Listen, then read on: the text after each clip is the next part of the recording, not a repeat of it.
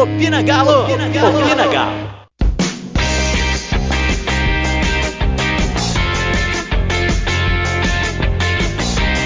Finalmente, Keno, finalmente parece que aquela aquele peso nas costas de fazer o primeiro gol para poder voltar a, a brilhar assim, a voltar a passar a bola direitinho, voltar a aparecer no jogo, fazer um, umas finalizações com mais confiança. Finalmente esse gol saiu e agora a gente espera melhorar, né? O gol dele saiu no, no último minuto, no apito do árbitro, então não deu para ver como é que foi esse after do, do gol dele. Hoje aqui no podcast estamos em um papo de dupla. Aqui comigo só tem o Douglas. Fala com a galera. Fala Malu, fala galera. Hoje vai ser um, vamos dizer assim, público reduzido aqui, né? Mas com muito galo aí, graças a Deus.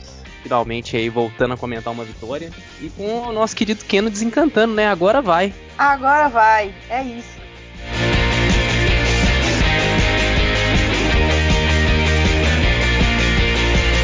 Bom, hoje nós vamos comentar então sobre o, o, o jogo contra Tom Bense e sobre o jogo contra Tom Bense, né? Incrível. É, então, a, começando com, com a vitória que veio assim na Bacia das Almas na última quarta-feira. O Galo, como mandante, enfrentou a Tom Bense, né? Lembrando que a, a Tom Bense ela ficou em primeiro lugar, o Galo ficou em terceiro do, nos pontos corridos do Mineiro. Então a Tom Bense ela tem a vantagem de decidir em casa, entre aspas, em casa. E foi um jogo estranho. Eu não sei se o Douglas tem a mesma opinião que eu, depois ele vai falar, mas eu não sei se não ficou reconhecível, sabe, o, o Galo de São Paulo. Eu não sei se por causa da formação a gente entrou com cinco jogadores de frente e com muitas inversões, né? Muita gente fazendo muitas funções ali é, o, o, treinador da, da Tombense ficou gritando o tempo todo, inverteu, inverteu, porque o time tinha uma movimentação muito boa. Então não sei se foi por causa dessa, dessa visão diferente né, que São Paulo trouxe, estudando o adversário também, né, sabendo que, que a Tombense é um time mais modesto que os últimos adversários, se a gente for colocar na balança Flamengo, Corinthians, Botafogo, Inter, então, sabendo que é um time que, que a gente poderia pressionar mais no ataque, e, e eu acho que a maioria dos jogadores assim não correspondeu. A gente estava falando do, do Keno, né, que acabou marcando o gol e distribuiu muitas bolas, né? É, capaz que se a gente, se o Keno tivesse 50% do, o Keno não, né? Se os jogadores que o, que o Keno dá assistência tivessem 50% de acerto, hoje o Keno estaria com as 12 assistências, porque ele realmente abre muita jogada, mas a nossa finalização ainda está bem pecada. Na parte defensiva, é, que a gente, eu não sei, acho que a, a, parte defensiva a gente pode considerar só zagueiro e goleiro, porque os laterais eles estão cada vez mais à frente, né? O, eles jogam ali mais centralizados. Os volantes a mesma coisa. Mas teve aquela cagada do Alonso. Eu não acreditei que ele fez isso. Ele tava meio que perseguindo o cara o jogo inteiro. E perseguindo assim. No bom sentido, né? Um zagueiro tem que acompanhar o atacante dos caras. E aquele pênalti completamente infantil. Nossa, eu fiquei com muita raiva. E minha internet até caiu minutos depois que, que, que marcou o pênalti. Então eu nem vi o cara batendo pênalti. Mas acho que é só essa, essa observação sobre a defesa mesmo que eu tenho que fazer. O Rafael catou muita bola, cara. O, eu venho falando que o Rafael é um bom goleiro tem anos, anos, anos. E quem me conhece sabe que, que eu falo disso tem muito tempo. E agora que ele tá aqui no Galo, tá correspondendo, não deixou de ser o goleiro que ele, que ele foi, né? Sempre que o rival precisou acionar ele, ele sempre fez bons jogos, boas defesas e operou quase que um milagre, né? Uma defesa com a perna para poder consagrar o, os goleiros que defendem com as pernas no Atlético. Eu acho que foi um bom jogo. É, os números mostram que a gente dominou a Tombense, mas eu acho que foi um jogo feio. É, não sei, eu fiquei com essa impressão. Fala aí, Douglas. Olha, Malu, eu achei um jogo bem estranho, né? Foi um jogo diferente. O Galo Primeiro começando pela escalação, né? É, todo mundo aí se surpreendeu de novo, né? São Paulo colocando quatro atacantes assim para entrar logo de início. Então foi uma escalação bem ofensiva, foi algo assim que eu não imaginava que aconteceria, mas o São Paulo é meio doido, todo mundo sabe disso. E ele foi lá e surpreendeu mais uma vez. E aí, apesar, apesar de ter começado o jogo com quatro atacantes, o Galo demorou a ter, a ter uma presença ofensiva, né? Eu, assim, observando um pouco o jogo, acho que assim, o Galo foi ter uma presença mais contundente no, no ataque ali da metade do primeiro tempo para frente. Né, os primeiros 20, 25 minutos ali, o Galo encontrou certa dificuldade. É até compreensível, porque o time, da, da, da o time do Tom Bense, como a gente falou no, no outro podcast, é um time muito bem montado, é um time é, é, não é um time montado da noite para o dia, é um time que já é bem estruturado, é um time que manteve a sua base mesmo com mesmo durante o período de pandemia. Então é um time entrosado e você jogar contra um time entrosado, mesmo que do interior, é, tem lá suas dificuldades, né? E, e, apesar disso, o Galo conseguiu desenvolver bem o jogo, né? Na segunda metade do primeiro tempo para frente. E, e mas assim foi foi foi bem foi bem estranho, né, ver, ver o jogo como ele foi. Mas é, é, é, a gente comentou do Kenan no começo do jogo, é até interessante ver, né? Como que a jogada sempre flui aonde o Keno tá. É, no primeiro tempo ele estava do lado esquerdo, então a gente via boa parte das jogadas acontecendo pelo lado esquerdo. No segundo tempo, quando ele foi para o lado direito, você passou a ver mais jogadas do lado direito, né? Acho que isso até justifica um pouco até porque o Savarino anda meio apagado dos jogos, né? Não tem aparecido tanto. Né? Quando ele está do lado direito, a bola não chega tanto para ele, acaba indo sempre mais para o Keno. E aí, quando, quando o Keno vai para o lado direito, as jogadas começam a fluir mais do lado direito do que do lado esquerdo. Então, é, é, é são algumas coisas assim que dá para ir percebendo nos jogos e assim foi foi, foi um jogo acabou sendo um jogo difícil, né? É, é, acabou sendo um jogo que a gente não é, a gente sabia que teria uma certa dificuldade, mas não tanta, né? Acho que o lance do pênalti, eu vou falar assim que foi um, do, um, dos pênaltis mais infantis que eu vi na vida, porque era um lance assim que tava, total, tava totalmente pro Rafael, não precisava do, do Alonso ter feito aquele pênalti que ele fez. Né? Então, apesar disso, ele, ele fez uma boa partida, achei que ele, que ele foi bem. É um cara que está se mostrando muito bem, não só defensivamente, mas é, é, uma coisa que eu comentei outro dia foi com relação a, a uh, ao início das jogadas né, ali do campo de defesa. Ele é um cara que sai muito bem com a bola, é um cara que tem uma visão de jogo, sabe lançar bem para os companheiros, principalmente os pontas do, do, do, do, Galo. Então, assim, é um cara que vem evoluindo dentro do time, né, dentro do esquema do São Paulo.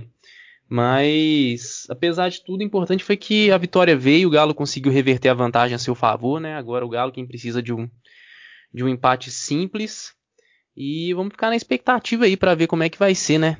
O, jogo da volta. Com certeza. E falando de, de quem tá mal e quem tá bem, queria entrar um pouquinho mais no detalhe para ver se você tem a mesma opinião que eu sobre dois jogadores que um deles que para mim eu sempre botei muita fé nele. Hoje ele tem mais oportunidades e está aproveitando essas oportunidades, né? Foi considerado até um reserva do Keno quando o Keno foi contratado, né? O pessoal achou que ele ia para reserva, mas tem jogado junto, inclusive invertendo, jogando em um lado que não é a preferência dele, né? No direito, quando o Keno está no esquerdo, que é o Marquinhos. Ganhou o melhor da partida, deu uma assistência e está jogando muita bola. O que falta no Keno tem no Marquinhos. Os dois eles se complementam muito bem apesar de os dois já terem falado em entrevista que preferem jogar pela esquerda, quando eles caem pela direita, o, o time ainda cria.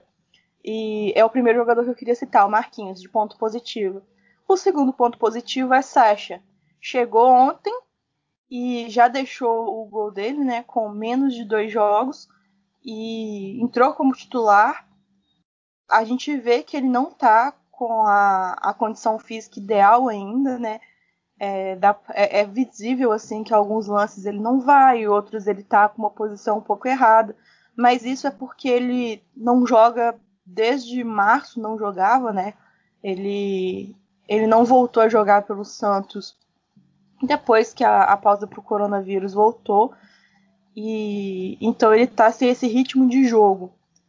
E aí ele acabou fazendo gol, né? Um gol assim com bastante cara de centroavante, que que tá no lugar certo na hora certa.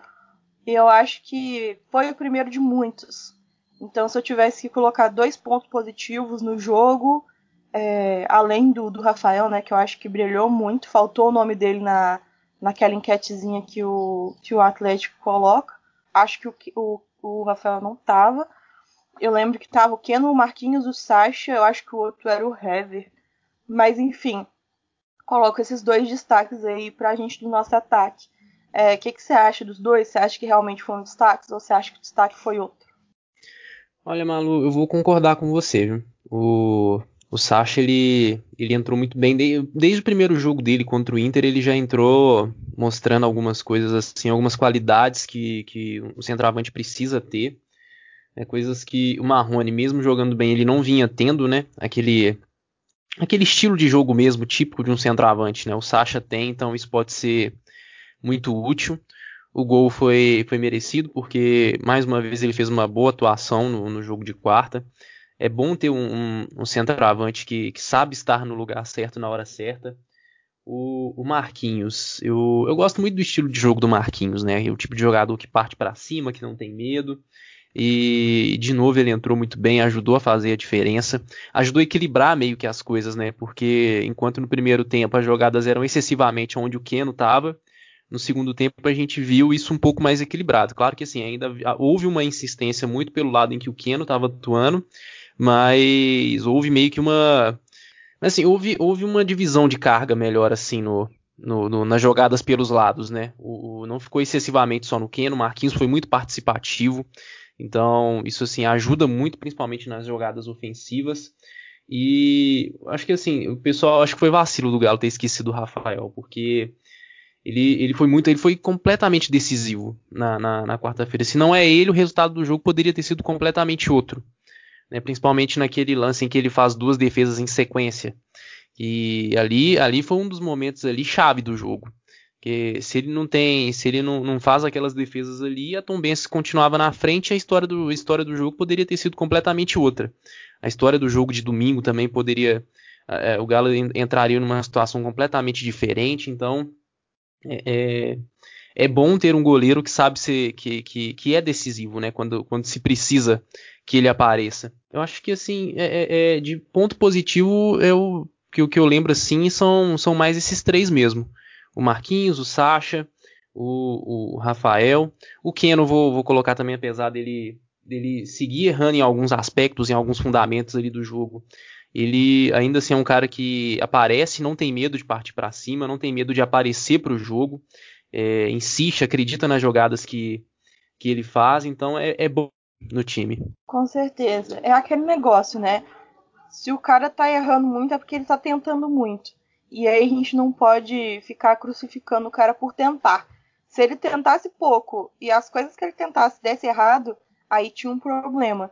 Mas pelos números né, que, que a gente vê de, de quantidade de tentativas né, de, de ataque, cruzamento e tal, a gente vê que ele está se esforçando e o, o São Paulo conversa muito com ele sobre isso, né? É um dos homens de confiança do São Paulo, que, que foi pedido dele. A gente trouxe o cara lá de não sei aonde, de onde o Judas perdeu a bota, e agora ele está tentando voltar a se acostumar com o futebol brasileiro que é muito mais rápido e muito mais puxado, né? Eu, eu confirmei aqui o, no perfil do Atlético, os indicados foram o mesmo, é Marquinhos, Sacha, Keno e Hever. Acabou ficando nessa ordem. O Marquinhos ganhou o, o melhor da partida. Bem merecido, mas às vezes eu acho que, que, o pessoal viaja um pouco assim, quem que eles vão colocar, sabe? Eu acho que o Rafael foi mais importante, inclusive, que o Kenny Sacha. Não, não tirando a importância deles, mas sei lá. Eu votei no Marquinhos, votaria no Rafael em segundo. E, e agora a gente falou de coisa boa, mas a gente teve uns destaques não tão positivos, né? Que foram o Savarinho Marrone. O Savarino, desde que o, que o Natan lesionou, isso prejudicou muito o jogo dele. E e ele não conseguiu apresentar o, o que ele estava fazendo é, quando ele tinha o Natan ali dando aquela assistência para ele, né? Assistência quando eu falo não é nem bola rolando, é ocupar espaço mesmo, sabe? Deixar ele livre na direita e o Natan bem no meio. O Savarino ele acabou tendo que fazer algumas funções que não são dele e se perdendo um pouco. Perdeu a vaga de, de titular, não que que tenha titular com o São Paulo, né? Mas a gente via ele aparecendo mais entre os 11 primeiros, hoje é bem menos. E o outro é o Marrone, que ficou ao lado do Sacha, né? Um pouco atrás ali do centroavante, mas não era ponta. Mais um dos testes que eu vejo assim do São Paulo de tentar arrumar alguém para poder fazer a função que o Natan fazia. Vários jogadores já foram testados nessa posição, já foi Alan, já foi Jair, já foi Franco, já foi Johan. É, o Marrone é mais uma da, dos testes do São Paulo. E enquanto o Natan não voltar, vai ter que ir testando mesmo, que a gente vai ter que jogar com o que tem. E procurar o mais rápido possível não fazer essa substituição, né? Mas trazer alguém para ocupar esse espaço, porque não dá para ter só um jogador para jogar no meio de campo. E o que é que eu falo sobre a, a função do Natan? É, eu gosto de falar que joga, o jogador com o São Paulo ele não tem posição, ele tem função, que é completamente diferente de falar o cara é lateral, o cara é atacante. Então, eu vou dar um exemplo básico. O Fábio Santos não substitui o Arana. A função que o Arana faz ela é muito mais complexa do que o Fábio Santos faria. O Fábio Santos ele substituiria, substituiria por exemplo, o Gabriel do lado esquerdo num esquema de, entre aspas, três zagueiros. Porque o Fábio Santos ele é, é mais postado defensivamente quando ele joga só lá do que do meio para frente. Então, só para poder fazer. Quando eu falo questão de função do Natan, é isso. É, não estou falando de posição. Para falar a verdade, nem sei qual é a posição raiz do Natan. Se ele é meio, se ele é meio atacante, se ele é meio armador, se ele é atacante. Enfim, qual é a função que o Natan fazia? O Nathan ele fazia uma linha ali no meio com o Guga e o Arana, colocando assim, né, com os laterais. Ele resolvia o que ele tinha que resolver ali, então ele começava a jogada e ele conseguia dois, três, quatro toques depois aparecer na área. E no que ele aparece na área, o Galo coloca três, quatro jogadores na área, o que é, ocupa muitas vezes mais do que o, o outro time tem. Que, que, é geralmente tipo, dois zagueiros, às vezes um volante aparece por lá e os dois laterais. Então a gente iguala, tenta igualar o, a quantidade de pessoas na área. Só que com o Natan, o Natan chegava pelo meio, tinha o Savarino aberto de um lado, o Keno às vezes aberto do outro, e atrás, pegando o rebote, por assim dizer, tinha o Alan, o Jair ou qualquer pessoa que tivesse ali, até o próprio Johan. Então, ele conseguia ter essa visão de jogo, Nathan, de arrumar a jogada atrás e alguns passes depois entrar dentro da área sem prejuízo para quem estava atrás. Então, ele tinha essa, essa visão de jogo. Falar que o Natan é o melhor jogador do mundo, ele está muito longe de ser a gente já viu é, que aconteceu com o Nathan, né, com outros treinadores que passaram no, no, no Galo antes do, do Sampaoli. Mas ele entendeu o que, é que o queria, ele entendeu a função que ele tinha que fazer e executou muito bem. Então, por isso que ele virou peça-chave desse elenco. E o Galo precisa de um jogador que entenda e faça a mesma coisa que o Natan fazia, coisa que nenhum deles conseguiu fazer ainda. O Franco, ele às vezes ele cai muito pela lateral, o Jair, ele tem aquele core mais defensivo, né? E, e acaba ficando mais para trás, ele não chega tanto na área. O, o Alan, ele tem aquela coisa de distribuição, mas também não gosta muito de pisar dentro da área, igual o Nathan fazia. E o Johan é falta técnica, né? Ele tá em todos os lugares, em todos os tempos, ele consegue se movimentar, mas a bola chega nele, ele não consegue manter, ou então ele finaliza, a finalização não é tão boa, erra muitos passes, então acaba que não sabe escorar, sabe?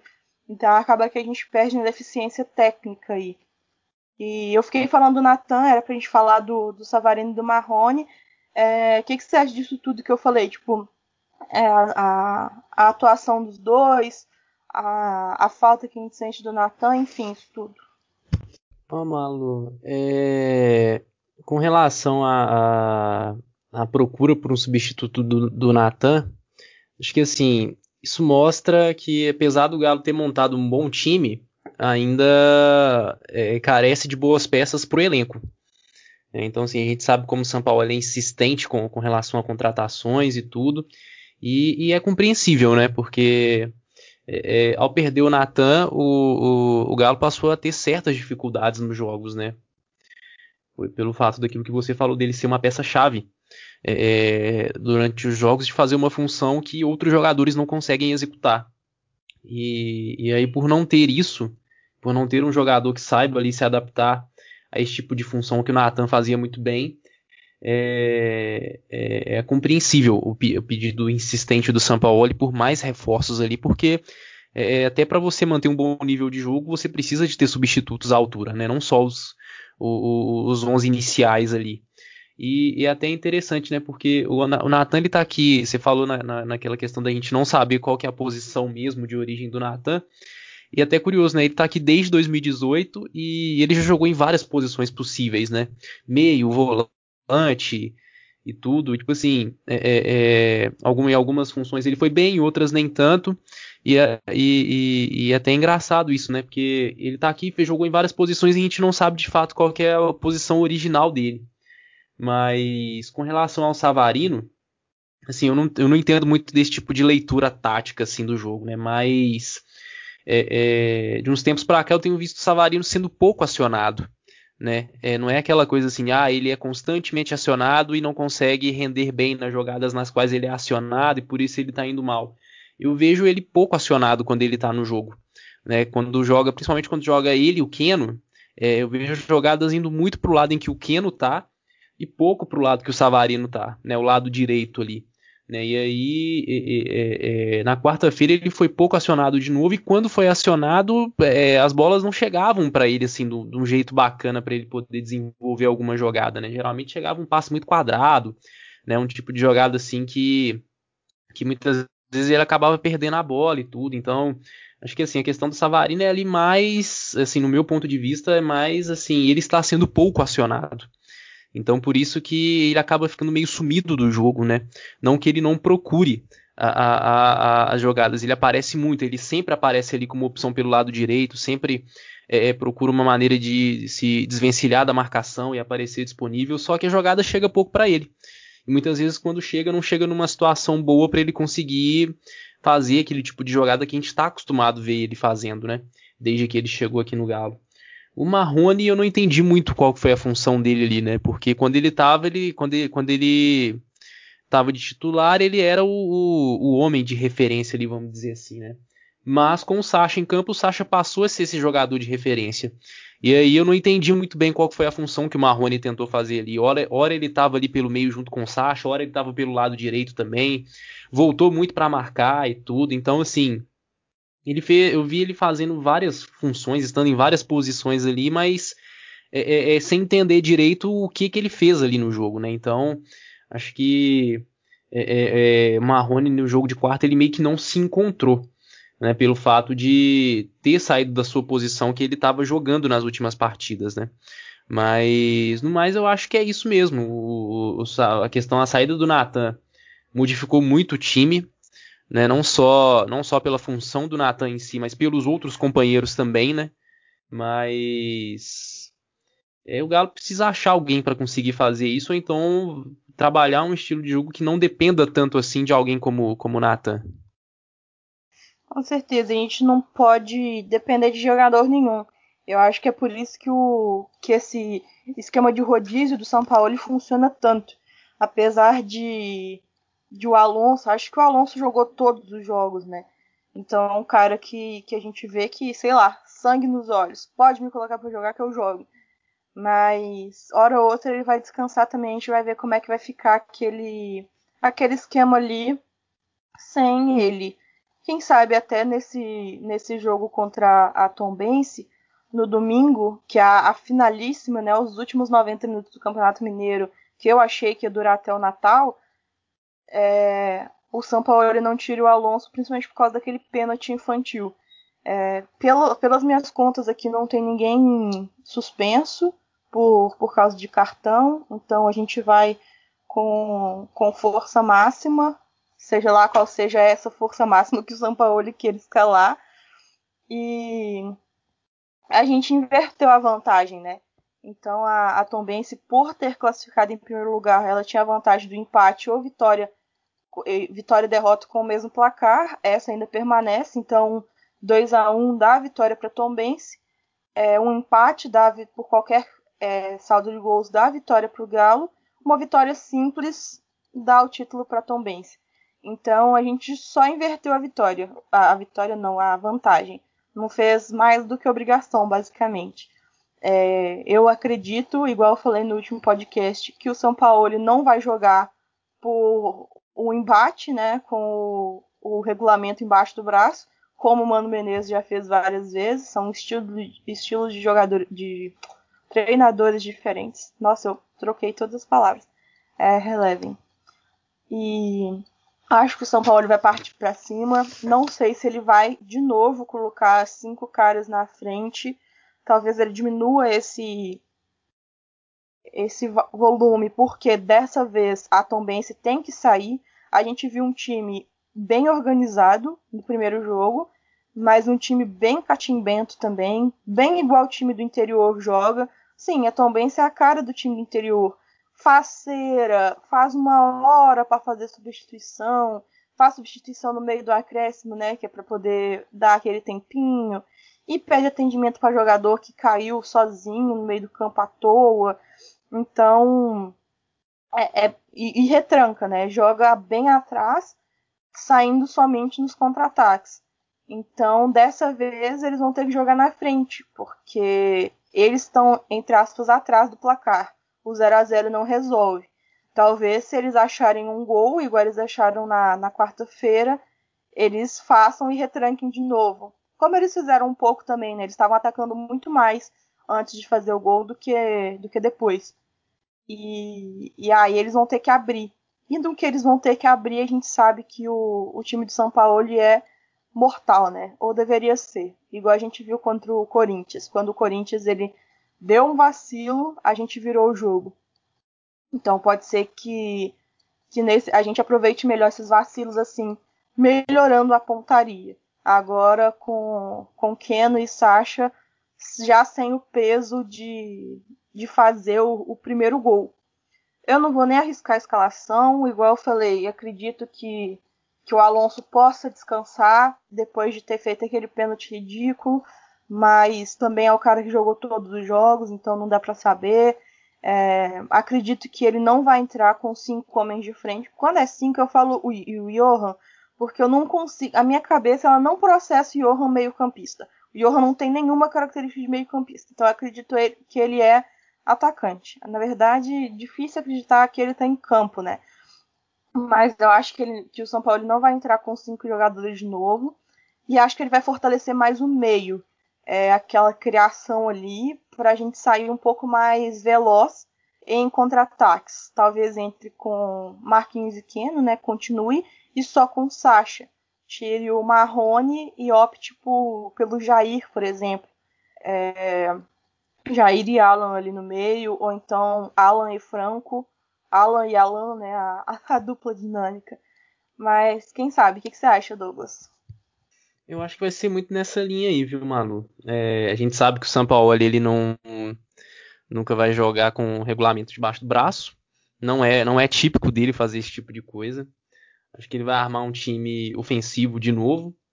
É, eu não sei se vai ser com essa linha de quatro homens de frente, igual foi no jogo de quarta-feira, né?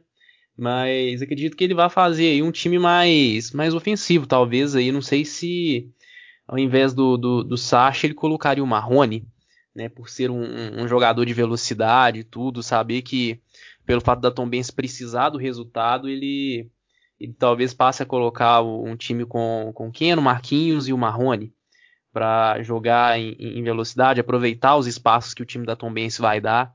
Se bem que o Sacha não é aquele tipo de, de, de centroavante pesadão, né? Que, que espera a bola chegar, que é um cara, é um cara que se movimenta, então pode ser ele também. Mas aí eu acho que vai depender muito da, da questão do de ritmo de jogo, né? Porque o Sacha ele ainda não tem condições de jogar os 90 minutos. Então, eu não sei, talvez, talvez eu acho que ele começaria ao invés do, do, do Sacha o Marrone. E no mais, eu acho que manteria manteria a base, né? Talvez uma substituição ali na, na zaga, talvez sair o Hever e colocar um outro jogador pela questão do, do, do da Tombense precisar partir para cima. O time da Tombense não é um time pesado também, né? É um time leve, é um time que é, é, é joga né, jogou, jogou no contra-ataque, joga em velocidade, então é, é, pode ser que coloque um, uma zaga, vamos dizer assim, um pouco mais leve para poder conseguir parar esse time da Tombense. Mas no mais eu acho que não vai ser uma escalação com tantas surpresas assim, né? Vai ser uma escalação provavelmente diferente, mas eu acho assim que não vai ser nada muito assim que vá deixar todo mundo surpreso na hora que sair a escalação. Agora pergunto, o que, te, que te deixaria surpreso na escalação, Douglas? Porque eu eu não me surpreendo com mais nada. Igual eu falei no início, eu já tô colocando o Fábio Santos na zaga, Arana no meio de campo, o Guga para poder fazer a, a ponta direita. Então, assim, até o esquema do, do Alto Lore de dois laterais, eu já não excluiria. Colocar o, o Guga como ponta na direita e o Mariano como o lateral, né, que, que teria aquela participação defensiva. Eu não fico surpresa com nada que o São Paulo fizer. Talvez eu só ficaria surpresa é, se, ele se ele fizesse uma coisa muito louca, tipo assim, é, tô colocando Hever de volante. Ah, era uma coisa que eu não esperaria, tipo, colocar três volantes com o Hever adiantado. O, a gente sabe que o Hever tem algumas características legais, né? Tipo assim, o passe em profundidade dele é muito bom, ele tem uma visão de jogo muito boa, então, talvez ele até cairia ali para ficar na frente dos zagueiros, né? Mas é uma coisa que eu acho que não vai acontecer. Então, a menos que aconteça uma coisa tipo muito fora da caixinha, tipo, sei lá, escalar Caleb e Savinho para poder começar o jogo, ou então sair de cara com Bruno Silva. Se bem que isso eu por causa do Sacha, eu não esperaria, mas se fosse Marrone, eu esperaria. Então eu acho que, que São Paulo não me surpreende mais. Para você, o que, que seria surpresa? Olha, para mim, pro, espe especificamente para o jogo de domingo, não assim, não não com relação à temporada, mas assim, especificamente para o jogo de domingo, eu ficaria surpreso se ele começasse com três zagueiros. Acho que assim seria a coisa que eu ficaria assim surpreso, porque eu acho que não eu não vejo necessidade assim de do time começar com três zagueiros e tudo, né? Porque acho que isso fugiria um pouco do da ideia de jogo que ele tem nesse, nesse tipo de situação, em que o time vai ter espaço, em que o time vai vai, vai, vai ter chance de atacar bem ali, de poder aproveitar os espaços que o adversário for deixar, até porque o adversário é que vai precisar de buscar o resultado. Então, assim, para um jogo como esse, o que me deixaria surpreso seria o Sampaoli colocar três zagueiros. Acho que assim, não é algo que eu imagino que vai acontecer, mas se acontecer é uma coisa que eu não, não, não estaria esperando. Ah, realmente, né? Para esse jogo específico. Mas eu acho que eu não ficaria surpresa. É, principalmente se ele for tirar o Alonso, ele colocaria o resto. o, o, resto não, né? Ainda tem o Bueno que, não teve muitos minutos. Mas Rabelo, Hever e, e Gabriel com o Gabriel puxando um pouquinho mais para frente, ou o Rabelo. É, falo Gabriel porque ele já fez essa formação, né? E o Guga bem adiantado. Então, aí entraria com três zagueiros e o Guga ou o Arana, né? O Arana bem adiantado no caso. Então, eu não sei. São Paulo tem que ser muito louco para poder me, me surpreender, tá? Porque eu já tô vacinada. Tomei a vacina da gente no louco.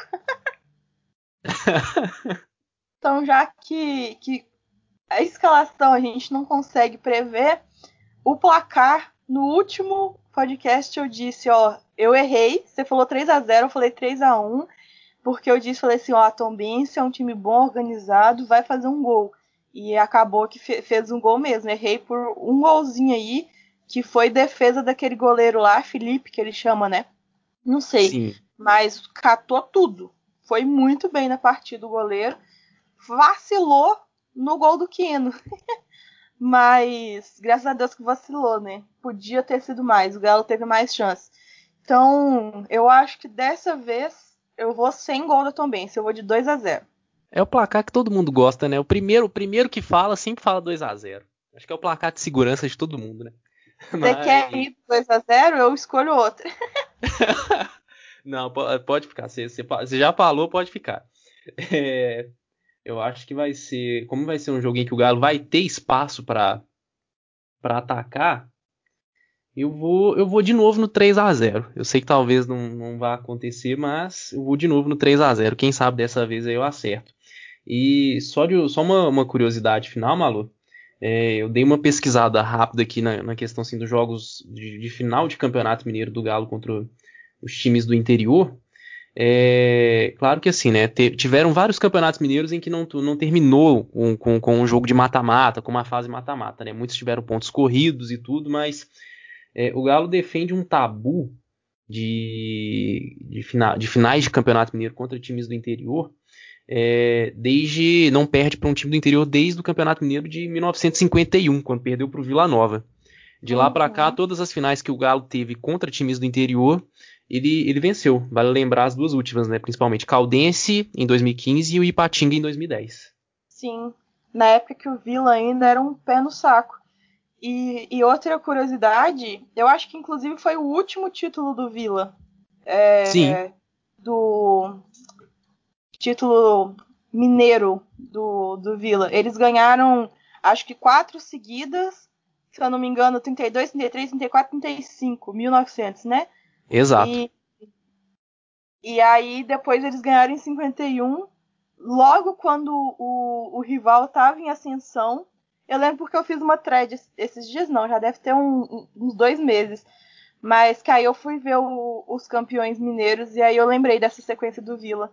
Mas enfim, outra coisa curiosa é que se a Tombense vencer né, o, o jogo, é o primeiro título da, da Tombense da cidade de Tombos. E tem muito tempo que time da, do interior não vence o, o Mineiro, né? Então, o último de cabeça aqui é o Ipatinga, né? Naquele campeonato foi. que não teve nem Atlético e Cruzeiro. Não, na verdade foi o Ipatinga em 2005 contra o Cruzeiro. É? Ah, então o esse que não teve Atlético e Cruzeiro acho que foi antes, né? Foi o de 2002, que a não, Caldense foi campeã. E aí depois teve o Super Campeonato Mineiro, com Atlético, Cruzeiro, América, Mamoré e Caldense. Isso. E aí, nossa, que confusão, né? Campeonato Mineiro é uma confusão. Mas enfim, gente, é isso. A gente espera que, que esse tabu não se quebre, porque, né, a gente quer ver o nosso Galo campeão. Seria o primeiro título do São Paulo aqui no Brasil. É um campeonato estadual, mas título é título, tem que comemorar. É, só o recadinho para poder curtir, é, seguir as nossas redes sociais. A gente está lá no Twitter como arroba opinagalo. A gente está lá também como arroba Vamos Galo, Vamos Galo com U. E no Instagram a gente está como arroba Vamos Galo underline. É, Vamos Galo com U também. Lá a gente posta todos os nossos episódios em todas essas redes. E no Instagram tem um destaques lá. Então, se você perdeu o, o dia que lançou o episódio, tá a fim de ouvir, é só ir lá nos destaques e fazer o arrastar para cima e aí a gente vai vai, vai cair no Linktree você escolhe a plataforma que você prefere ouvir o nosso podcast. Se você está ouvindo pelo Spotify, não esquece de deixar um likezinho pra gente no nosso canalzinho legal. E é isso. Mais uma vez, vamos, Galo! Opina Galo! Opina! Galo.